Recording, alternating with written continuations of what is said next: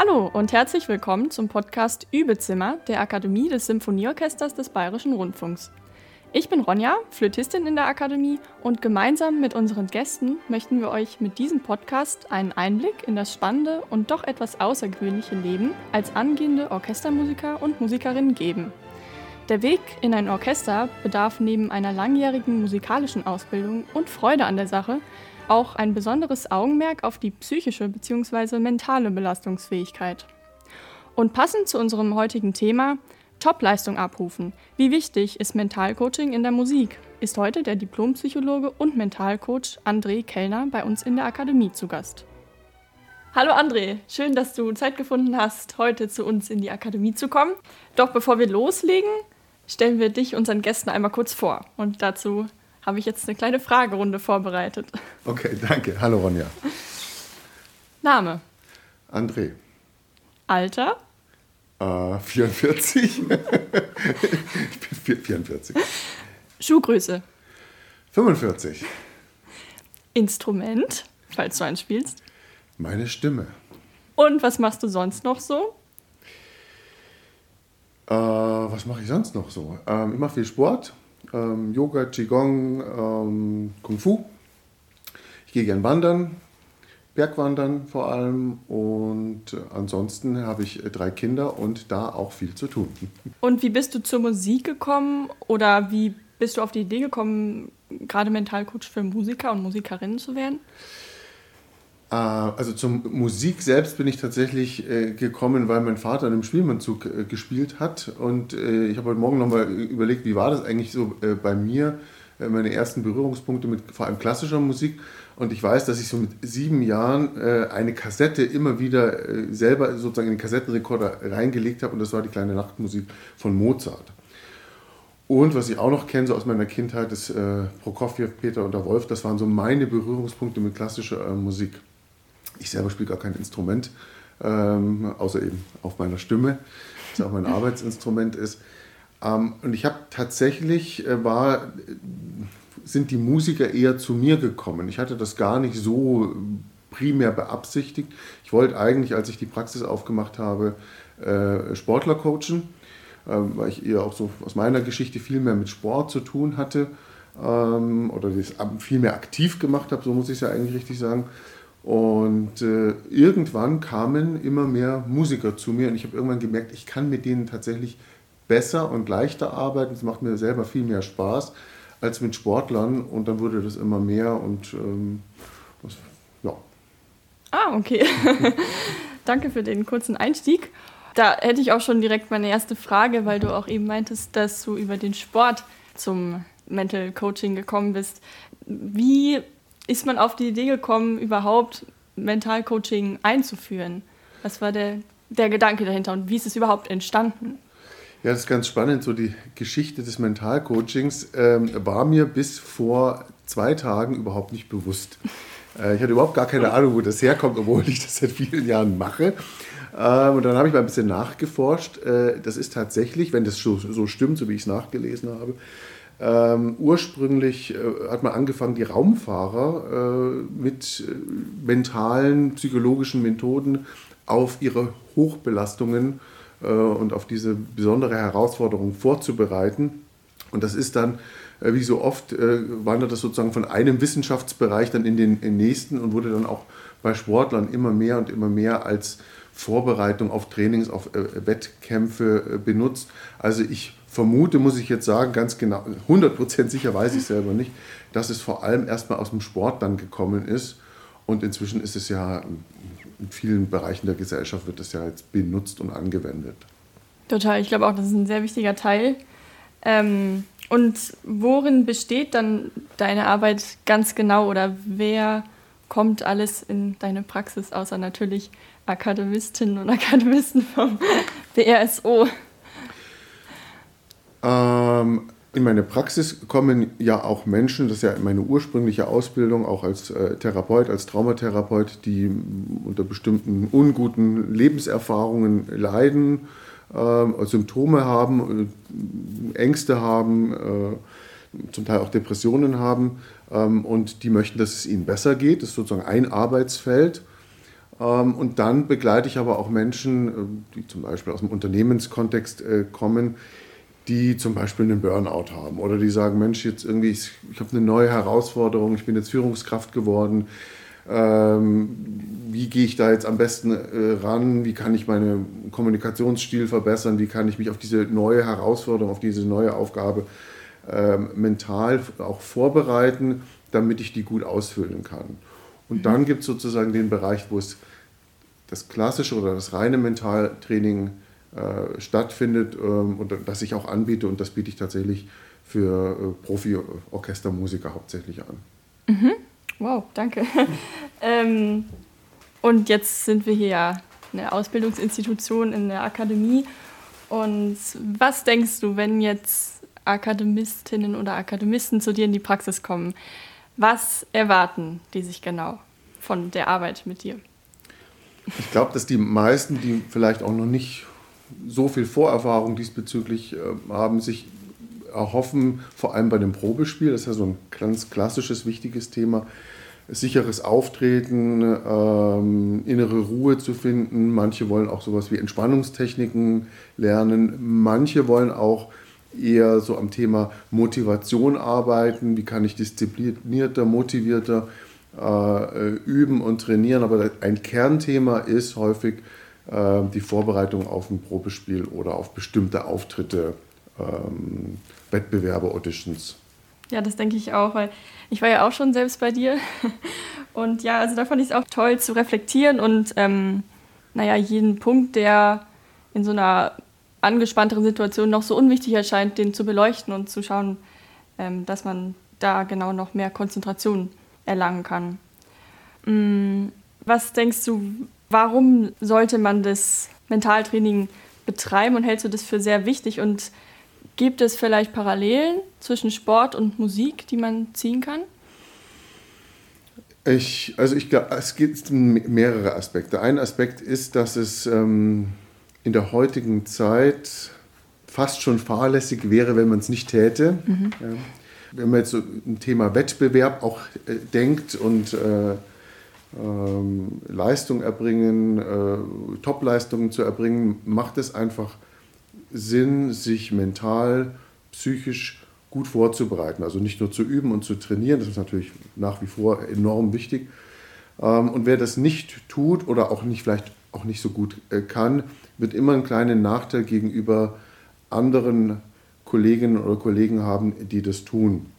Ähm, und die Fähigkeit, sich äh, selber besser kennenzulernen und zu wissen, wie ich unter eine, einer herausfordernden, vielleicht auch anfordernden, stressigen Situation gelassen bleiben kann, ähm, ist nicht nur für Musiker und Sportler wichtig. Ich glaube, dass die grundsätzlich wichtig ist äh, für Menschen und wer das gut kann, naja, ich will nicht nur sagen im Sinne von Konkurrenz, dass der dann besser ist als andere, aber ich glaube, dass der auch gesünder und entspannter durchs Leben gehen kann, was ja auch ein ganz wichtiger äh, Teil meiner Arbeit ist, dass es nicht nur um Wettkampfvorbereitung geht oder Probespielvorbereitung, sondern wie kann ich auch grundsätzlich gesünder und entspannter durchs Leben gehen. Zu der Frage Par Parallele zwischen Sport und äh, Musik. Es gibt viele Parallelen auch von den Techniken, die verwendet oder angewendet äh, werden. Äh, dass man Bewegungsabläufe im äh, Kopf mental durchgeht, äh, visualisiert. Das mache ich im Sport genauso wie am Instrument. Ich würde sagen, es gibt nicht so viele Unterschiede. Die Unterschiede sind dann eher in der Person, also in der individuellen Persönlichkeit. Was braucht der eine oder, oder die andere möglicherweise nochmal an speziellen Ansätzen, um äh, die eigenen Themen besser in den Griff zu bekommen? Ja, auf jeden Fall. Ich denke auch, das kann man so als ganzheitliches sehen, gerade weil ja auch wahrscheinlich der, der Anspruch der Gesellschaft, vielleicht auch der Musikerinnen und Musiker immer höher wird mit der Zeit. Denkst du, dass es auch Einschränkungen im Potenzial geben kann oder dass es etwas gibt, was das Potenzial des Musikers beeinflussen kann? Ja, das ist eine ganz spannende Frage. Ein Potenzial bedeutet ja, ich habe ähm, Fähigkeiten, die entweder schon da sind oder die mir angelegt äh, sind und die ich durch Üben, durch Trainieren, durch äh, Ausprobieren ähm, in, zum Ausdruck bringen kann, verfeinern kann. Auch Talente, die äh, in einem Schlummern sozusagen durch äh, Üben und Trainieren ähm, sichtbar hörbar werden äh, lassen kann. Und eine Einschränkung im Potenzial habe ich immer dann, wenn jemand, wenn ein Mensch eigentlich etwas kann, Fähigkeit dazu hat, vielleicht sogar schon entwickelt hat, äh, wunderbar äh, spielen kann, Auftritte geben kann, aber in bestimmten Situationen diese Fähigkeit, eben sein ganzes Potenzial als Musiker nicht zeigen, nicht abrufen kann. Und das ist ja der Teil des Mentaltrainings, äh, wo es darum geht, zu verstehen, wieso blockiere ich da und wie kann es gelingen, dass ich dann mein in mir wohnendes, vorhandenes Potenzial auch nach außen bringen kann, zum Ausdruck mhm. bringen kann. Ja, stimmt, das finde ich auch mal ganz spannend, wie man, wenn quasi schon was da ist und wie man lernt, das noch zu optimieren. Ähm, ja, deswegen ist damit auch schon die nächste Frage beantwortet, ob Mentaltraining alles ist. Wenn ich äh, eine Fähigkeit entwickeln, aufbauen möchte, dann braucht es natürlich verschiedene Faktoren. Ich mhm. brauche Fleiß, ich brauche Disziplin, ich brauche auch einen Schuss Talent, mhm. ich brauche Glück manchmal auch ähm, und natürlich mentale Vorbereitung. Ja. So, das heißt, natürlich ist mentales Training nur ein Bauteil oder ein Bestandteil, der für einen möglichen Erfolg, und Erfolg, wenn man es jetzt als Musiker erstmal so ein bisschen definieren möchte, würde ja zum Beispiel bedeuten, ich gewinne einen Wettbewerb. Ja, ich gewinne ein Probespiel. Erfolg kann auch bedeuten, langfristig gut äh, und gesund äh, Auftritte machen äh, zu können. Und äh, da, da, gehören viele äh, Facetten und viele, viele Bestandteile dazu, damit dann dieser Erfolg gelingt. Und wie gesagt, manchmal ist es auch ein Quäntchen Glück.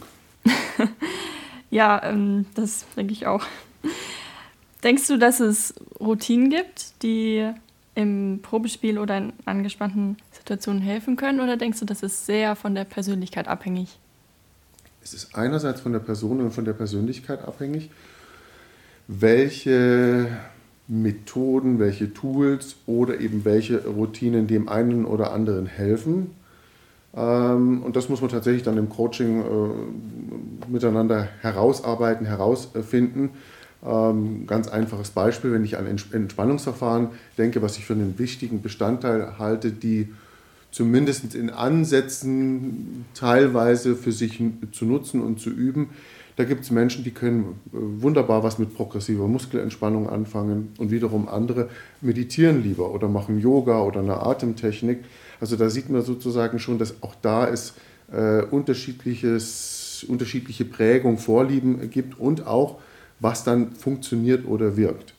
Mhm. Grundsätzlich muss ich sagen, Routinen sind hilfreich, weil Routinen ähm, dem Gehirn äh, eine Form von Sicherheit, von Wiederkehrbarkeit und auch Vorhersehbarkeit geben. Und wenn ich eine gewisse Routine für mich entwickelt habe, wie ich zum Beispiel vor jedem Auftritt ein Ritual ja, entwickelt habe, Sportler machen das zum Beispiel sehr gern und das ist auch sehr hilfreich, vor jedem Auftritt oder auch vor jedem Probespiel eine bestimmte Routine habe, von der ich nicht nur weiß, sondern mein Gehirn tatsächlich schon ein großes Netzwerk entwickelt hat, das automatisch dann wieder angesteuert wird, das eine gewisse Ruhe und Stabilität reinbringt. Also insofern, ja, Routinen sind hilfreich. Mhm. Und gerade wenn man jetzt negative Erfahrungen sammelt, zum Beispiel bei Probespielen, denkst du auch, dass man die einfach durch positive ersetzen kann? Nee, kann man nicht einfach äh, ersetzen, leider nicht. Äh, das würde ja bedeuten, ja, es wäre gut, äh, wenn ich sozusagen nach negativen Probespielerfahrungen positive machen könnte. Ja, dann hätte ich sie sozusagen einfach dadurch, dass es passiert, ersetzt. Also ich habe eine positive Erfahrung gemacht. Aber das, da, da ich nicht jede Woche äh, drei Probespiele machen, ne, machen kann, wo ich sagen kann, ach, jetzt letzte Woche waren drei dabei, die waren nicht so gut, aber diese Woche waren drei richtig super, da habe ich jedes Mal gewonnen, können wir eben nicht so einfach eine Routine entwickeln. Was man tun kann, ist und auch tun sollte, ist ähm, den Frust, den das macht und möglicherweise auch den Druck, den das macht, wenn man mehrere ungute oder auch belastende oder negative Probespiele äh, gehabt hat, den zu verarbeiten. Und dazu gehört unter anderem auch, ist auch ein wesentlicher Bestandteil im Übrigen im Mentaltraining, eine gewisse Frustrationstoleranz zu entwickeln. Mhm. Ja, und auch den inneren Anspruch ähm, an, ich muss nach drei Probespielen, sage ich jetzt mal, äh, eins gewonnen haben, ein bisschen zu reduzieren und zu relativieren. Das bedeutet nicht, dass man äh, dann resignieren sollte. Und das ist die große Kunst. Ich behalte den Fokus, ich bleibe dran und ich muss mir aber auch klar machen und äh, deutlich machen, äh, dass es völlig normal ist, wenn man mehrere Probespiele vielleicht also gar nicht in die Hauptrunde kommt oder in der zweiten Runde rausfällt. Das ist völlig normal und das sozusagen als eine Art gesunde Normalität anzunehmen, das ist ein wichtiger Bestandteil auch im Mentaltraining.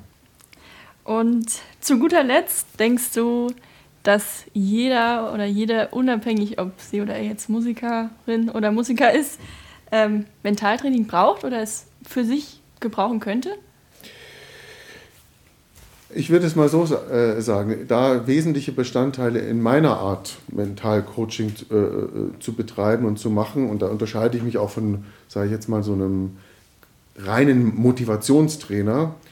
Also in meiner Art zu arbeiten ist ein wesentlicher Bestandteil äh, die Verbesserung der Selbstregulation und der Stressregulation. Und äh, mhm. da würde ich sagen, das tut uns allen gut. Das tut allen Menschen gut, wenn wir das besser können. Denn wenn man das besser kann, dann kann man mit äußeren, unvorhersehbaren Belastungen, mit Druck von außen und auch von innen grundsätzlich besser im Leben umgehen. Und damit kann man auch letztendlich gesünder bleiben. Das beweist die Forschung, die Resilienzforschung, die Stressforschung. Und insofern, ja, es würde uns allen gut tun. Das ist doch ein schönes Schlusswort. Äh, danke dir, André, für das Gespräch. Ich fand es super interessant, mit dir nochmal tiefer in das Thema einzutauchen. Und ich wünsche dir alles Gute weiterhin. Vielen Dank, Ronja. Danke fürs Zuhören. Wir hoffen, dass euch unser Podcastgespräch mit André Kellner gefallen hat. Bleibt gesund und macht's gut.